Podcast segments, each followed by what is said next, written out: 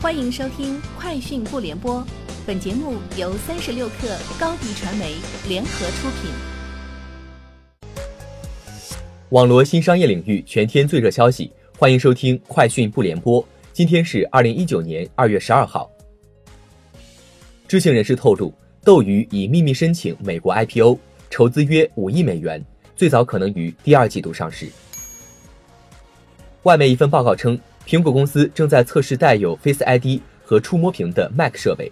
另外，报告指出，第二代 AirPods 外观和第一代一样，不过会新增黑色，并且改进外部涂层，增加摩擦力。新 AirPods 电池容量几乎不变，无线外壳的电池会更小，售价约为两百美元。AirPower 无线充电器售价为一百五十美元。针对电影《流浪地球》评分异常。出现五星短评改一星的传闻，豆瓣回应称，经查并不存在高赞好评被收买改为差评的情况。据其工程师统计，昨天确实有一例用户由四星改一星的情况，后来该用户删除了评分。豆瓣表示，目前在优化产品功能，修改评分后，修改前的点赞数据将被清零。三十六氪讯，瑞幸咖啡宣布，四月底前将陆续再入驻十八座大中城市。目前已经入驻常州、佛山和扬州，南通、温州、嘉兴、沈阳、绍兴、昆明等十五座大中城市开业工作已在筹备当中，将于四月底前开业。加上二零一八年开业的二十二座城市，瑞幸咖啡全国入驻城市数量将达到四十座。三十六氪讯，小米集团今日公告称，红米 Note 七自二零一九年一月十五号开卖以来，在中国大陆地区出货量。已超过一百万台。小米集团在公告中表示，红米品牌独立以来推出的首款手机就创下了如此好的成绩，反映本公司多品牌战略已取得初步成功。近日，有媒体称接到用户反馈，微信支付出现提现迟迟不到账的情况。腾讯方面表示，报道的两个案例，有一例用户已确认按时到账，系误报；还有一例是银行系统出现问题。